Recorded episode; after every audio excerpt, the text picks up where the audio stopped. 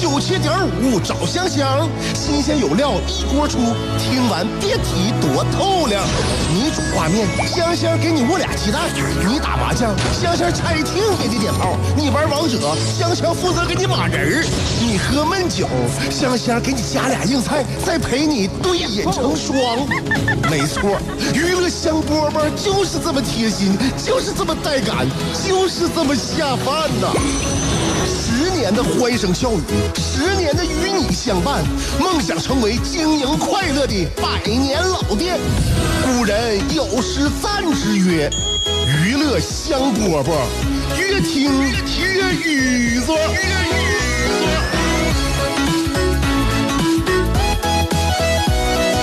娱乐香饽饽，我又来了，我是香香。您这里正在收听的是 FM 九十七点五辽宁交通广播。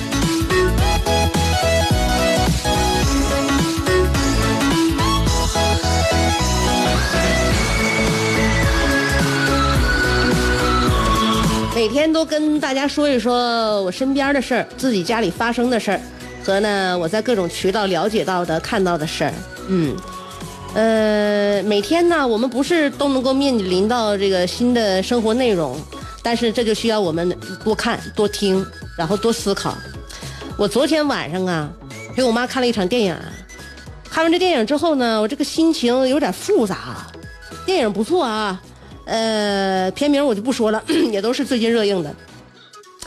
然后呢，我就发现啊，我妈现在有点仰仗我了。我曾经不止一次的在跟她出门的时候听她说过：“哎呀，现在这要是没有儿女的话，真是我出门都有点打怵了。”就这句话刚开始说的时候，我也不当回事儿，我感觉是不是？是不是你感觉，你感觉自己不行了，我行了，终于有这一天了吧？后来时间一长呢，我感觉不是不不是那回事儿，不对劲儿。你就像昨天啊，那个我在网上买的电影票，买完电影票呢，我跟我妈就先吃完饭，吃完饭呢到电影院，去电影院就直接到那个机器上边啊，扫描二维码取票。现在不都是扫描二维码，然后或者是你可以你在那个单子上边有你自己的那个单号，你可以打印单号，就是输入单号的那个号码，你也可以取票，都可以吗？我妈就搁旁边傻傻的杵着，杵完之后就看嘣嘣两张票出来了。我妈说：“哎呀，你说你看现在这机器，咱这个岁数大的要是没有儿女的话，咱连电影都看不了了。”哎，又说这话。后来我就一一想啊，我说 电影你说你自己来你看不了吗？我就较真儿了。我妈说咋看呢？这上面你这选的电影，那那那那字那么小，那就都啥电影我都看不着。我抬头一看，确实。就是那小电脑屏在上面，在那个棚顶上吊着，电脑屏上面写着啊，这这场这个电影，这场这个电影还没等看完呢，咵翻篇了。这场这个电影电字儿也小，我妈也看不着，然后就过去问吧。现在你这这岁数大，可能是抬头张嘴老问人，他心里边也感觉有点岁数大含蓄了，也不愿意张嘴问人了。后来我就心想啊，我感觉啊，这个社会呀，对老年人好像有点。不礼貌，不是我们发自内心的不礼貌啊，而是产品设计的好像更适合年轻人。所以呢，你看，我就现在，我就昨天晚上我就想了，我就看啥我都感觉好像都都不太适合老年人。你看那个那个淘宝，上网上面那些词儿，什么抗衰老啊、去纹啊、去皱啊、呃防老化呀、呃显年轻啊，都是这些词儿。无论你买衣服还是买护肤品，然后你打开电视呢，你看那娱乐圈里边形容谁呀？比如说宛若少女啊，岁数大的话，他他不说你岁数大，他说你冻龄女神，或者是不老男神，就是就是就是要回避“老”这个字儿。所以我就感觉好像几乎没有人能够接受自己一天天在逐渐衰老的这个事实，就生怕自己被归类为老年人，甚至开始无视老年人存在。然后现在很多 影视作品。就你看电影是不是越来越烧脑？你不烧脑你都不看，你就得动脑筋，你就得想，节奏必须得快，然后你就是那个脑袋必须得转，然后呢，网络上面就是美妆啊，教美美妆教程啊，也不太考虑就是怎么能够教老年人把自己变得体面一点啊，所以你给老年人设计的衣服就是肥大灰暗，要不然就是老太太一身碎花。老年人用的那种像什么智能用品呐、手机呀、全都是子女淘汰来的二手货，要不然就是那种非常简单、呆板、没有什么功能、声音大、功能很蠢的。呃，电影院你看，老年人来了之后打怵；KTV 呢，那老头老太太更不敢进了。游乐园好像也不太适合老人，所以好像现在岁数大了，就就就就只能维持温饱就可以了。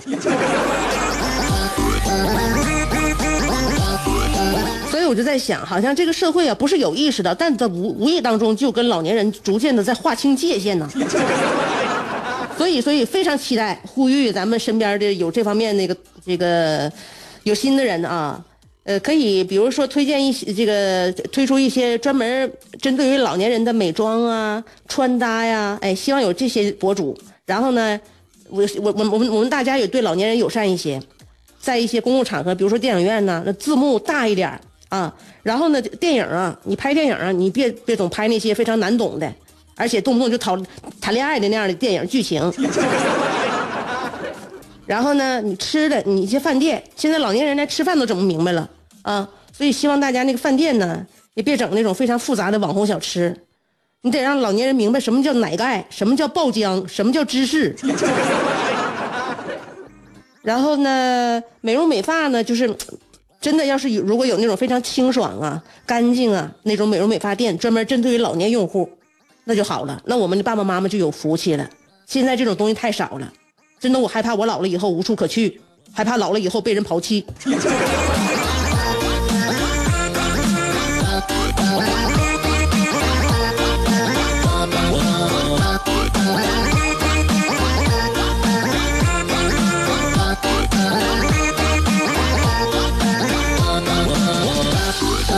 碎碎念说这么多，就是说点自己的个人感受。但是呢，这也都是每个人即将面对的，不是我个人的感受，也是很多人老年人的感受，也是我们即将未来的可能会面临的感受吧。娱乐香饽饽，欢迎继续收听。世界太大，要么庸俗，要么孤独，但娱乐香饽饽绝不会让你孤独，更不会让你庸俗。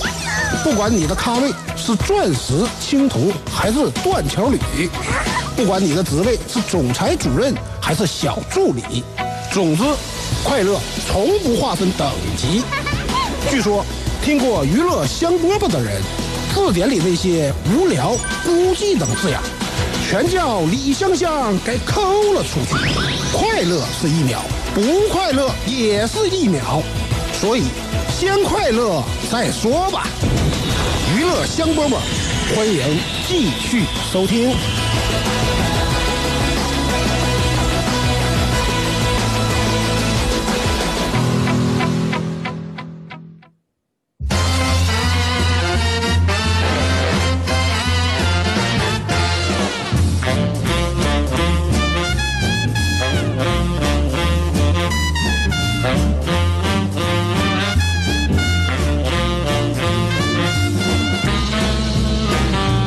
香饽饽，欢迎回来继续收听。刚才呢说了关于这个作为子女为老年人这个切身体会的一些事情。那么呢，世界确实是在向前发展，呃，这个世界终究还是年轻人的。现在年轻人的这个所处的这个境地呀、也在变化。我们年轻人自己适应都需要一段的时间。你就像前一段时间啊，人社部印发了一个新的职业，呃，电子竞技员就业，这个叫做景气现状的分析报告。他说了，上面写的百分之八十六的电子竞技员从业者，他的薪资是当地平均工资的一到三倍，也就是说，这是一个高薪职业了。所以预测呢，未来五年电子竞技员这个人才需求量将接近二百万人。电子竞技就打游戏呀、所以曾经不就是被认为那个误人子弟的这种打游戏吗？电子竞技吗？现在已经发展成为收入高、前景好的新职业了。你看看吧，就我们都要跟不上时代了。你说，你说，你说，我妈还能跟上时代吗？但是大家看了这个报告之后呢，我还是跟大家简单的说一句：希望大家不要被这些数据所迷惑，要认清自己的实力。电竞人才和普通玩家还是有区别的，不能总觉得自己玩了几年游戏就变成电竞职业了。我们只是一个普普通通的玩家，想靠这个挣钱，我认为那手艺还是相当不够的。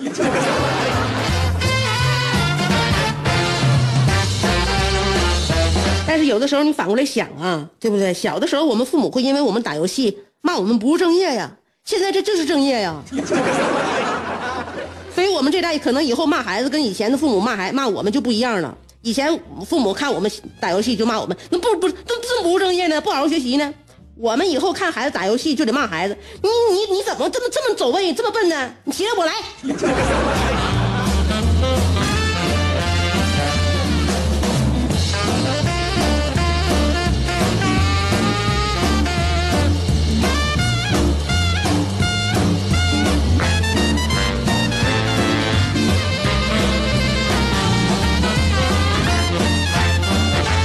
香饽饽，接下来马上看来信啦。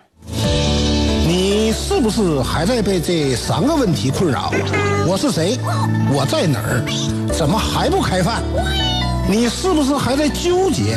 生活是应该吃七分饱，然后发展德智体美劳，还是应该酒足饭饱，然后吃鸡守塔乐逍遥？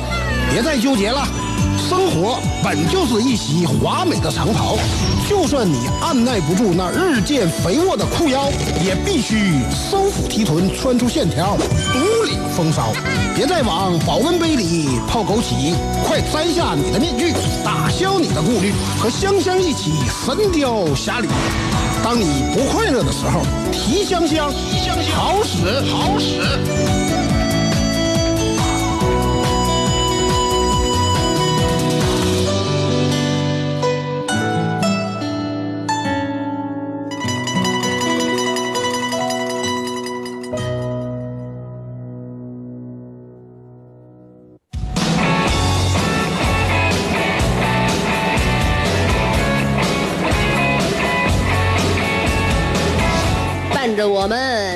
的节奏，尔卡的来信闪亮登场。今天尔卡来信的题目叫做《奥沙利羊》，他加括弧了啊，他说这是一个真实而又发人深省的故事。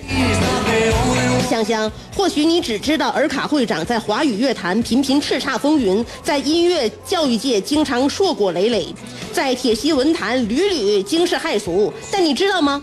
尔卡的台球水平在沈阳的市内六区、城郊四区、两大县区、一个县级市来说，那都是这个。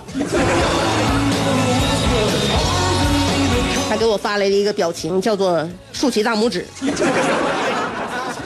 呃，我们有一个台球小圈子，我脚跟进村，还有熊仔，呃，还有熊仔的义弟损仔，我们四个经常互相切磋台球，或以以一一对一的单挑的形式战到有你没我，或以二对二群搂的方式上演捉对厮杀，仅凭球技战圈，谁输谁下去。当然。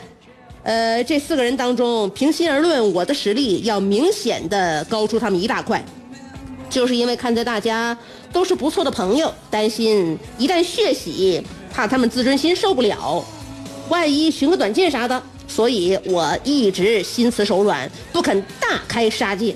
可这三个犊子，仗着平时喝一点酒就吆五喝六，这个那个的，又什么尔卡实力平平，尔卡总靠运气瞎蒙，尔卡赢球总是因为点子正，尔卡就是铁席潘晓婷，诸如此类的话把我惹急了，我有点烦了。当时的我就像关老爷一样，在白马坡前斩颜良、诛文丑，像林教头一样要和水泊梁山呃这个要在水泊梁山杀蔡京灭高俅。平时我和你们互有胜负，那是我们哄你，那是我哄你们玩呢。可你们真是不矫情啊！一怒之下，正好碰上世界斯诺克公开赛苏家屯站正如火如荼的进行中。技高一筹的我，凭着胯下的乌骓马和掌中的丈八点钢矛，一路摧枯拉朽，杀进决赛圈在决赛三回合的比赛中，我分别以五比一完胜熊仔，以六比零大战损仔，以七比一狂胜绞根静村，最后以以卵击石般的悬殊比分，勇夺世界斯诺克公开赛苏家屯站的冠军。赛后，我的获奖感言是：不给你们露两手，你们真是不知道马王爷三只手。你们三个居然还想守塔，守什么守？比赛当天晚上，呃，载誉归来的我和那三个货在一起，一起在南八马路的老孙秃子熊那个能量枪鼓店出席了我的庆功宴。期间，作为冠军，我喝嗨了，享受着众人的仰望。那个美啊，就甭提了。渐渐的，我的话开始多了。我倒满一杯酒，对着那三个货说：“前两天我被你们埋汰坏了。”又什么？呃，我打球就靠蒙。又什么？我是潘晓婷。我告诉你们，都给我精神的记住了，我不是潘晓婷，我是奥沙利文，铁西奥沙利文。而你们就是柯震恶的三个儿子，科目一、科目二和科目三。正当我大放厥词之时，熊仔说：“尔卡，我有个同学，平时也爱打两杆哪天你要是赢了他，我拜你为三舅。”一听这话，我大嘴一撇。让他放马过来。一日，熊仔的同学如约而至。我一打量，此人貌不惊人，五短身材，与我同岁，可头发却已斑白，戴副眼镜，说话甚是客气。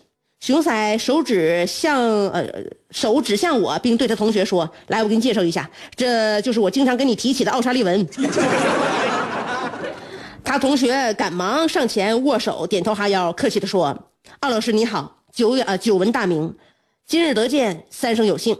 而我，也假装客套的回了他两句：“余下的时间开战吧，大家都别客气了。”这一打不要紧，我当时就傻了。对方不仅准度极高，而且白球走位线路诡异，而且极其精准，连打带 K，高杆低杆，左塞右塞，忽左忽右，瞻前顾后，而我。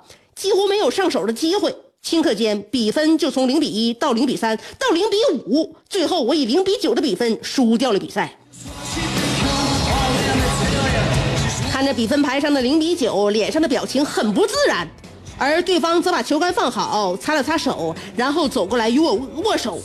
奥老师承让了，今天就是点正，侥幸赢了您。那啥，我还有事儿得走了，下次有时间我再向您请教。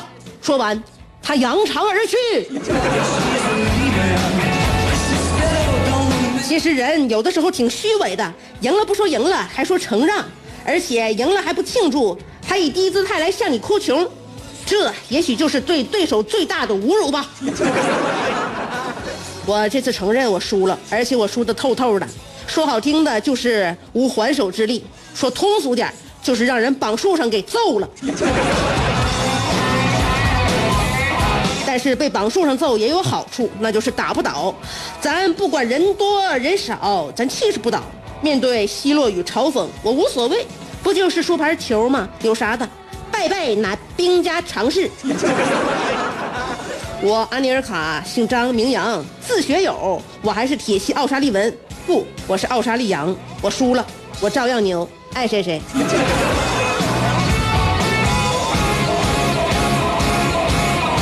心态很好啊，有很多人输了一次就一蹶不振，输不起了。像你这种的话，我认为再战沙场，没问题。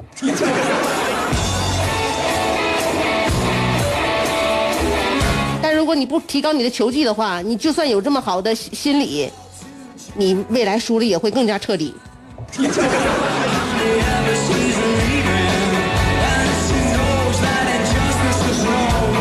好了，够了，今天的节目不多说了，明天再见。